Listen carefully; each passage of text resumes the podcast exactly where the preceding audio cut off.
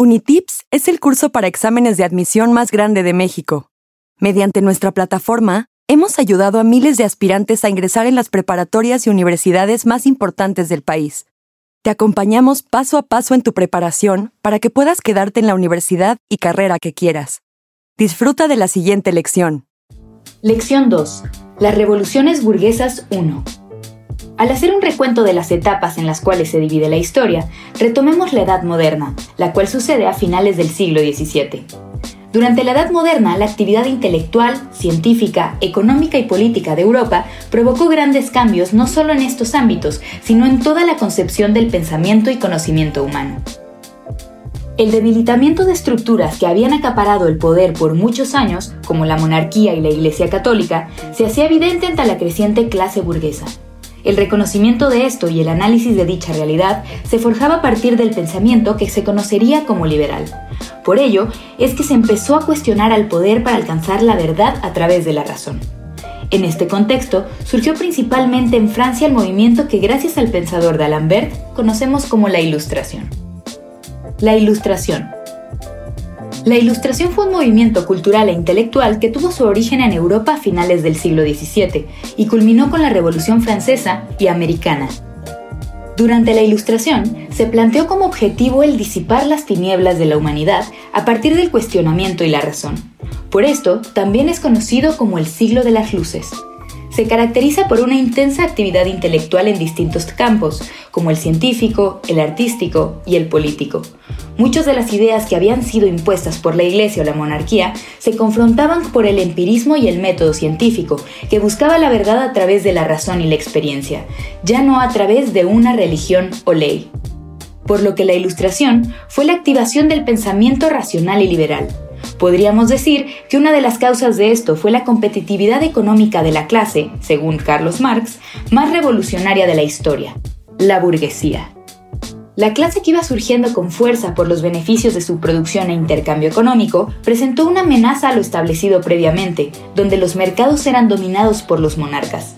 Esta clase no solo destacó en su producción económica, sino que las ciencias y las artes comenzaron a desarrollarse en un campo ajeno al de la religión, como se había hecho en los últimos cientos de años, y los frutos de ello eran la libertad a través de la razón. Es por esto que la Ilustración plantea la libertad como el ideal de progreso. Fue la libertad económica, religiosa, de estudio, de expresión, entre muchas otras, la que dio paso al progreso político y económico de las personas basada en los beneficios de la razón, la libertad junto con la igualdad y la fraternidad resultarían en la felicidad como el objetivo último a alcanzar por las personas. Los representantes de la Ilustración fueron diversos, pero los siguientes pensadores son los principales exponentes del movimiento.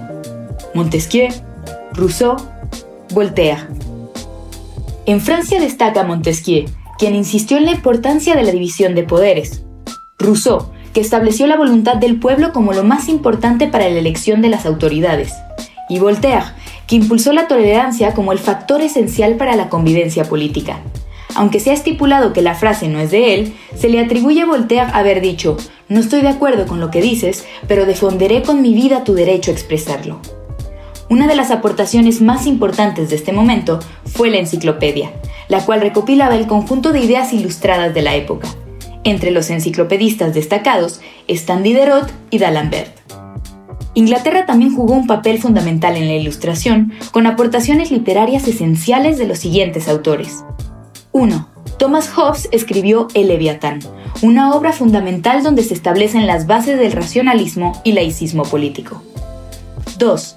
Adam Smith Introdujo el principio de libertad económica, particularmente en su trabajo La riqueza de las naciones, dio paso a lo que se conoce como liberalismo económico, en el cual se establece que la libertad económica es independiente del poder político. 3. John Locke estableció la experiencia como toda fuente de conocimiento humano. La postura de Locke fortaleció el pensamiento científico ante las concepciones religiosas que planteaba la Iglesia. Hobbes, Smith, Locke El pensamiento de estos personajes históricos, junto con otros más, fueron parte de la Ilustración, que resultó en un movimiento político y social muy importante. También fueron ocurriendo otros sucesos históricos como la Revolución Francesa, la independencia de las Trece Colonias, la Revolución Industrial y los movimientos de independencia en América Latina, tan significativos para quienes vivimos en México. Indica correctamente si es verdadero o falso. 1.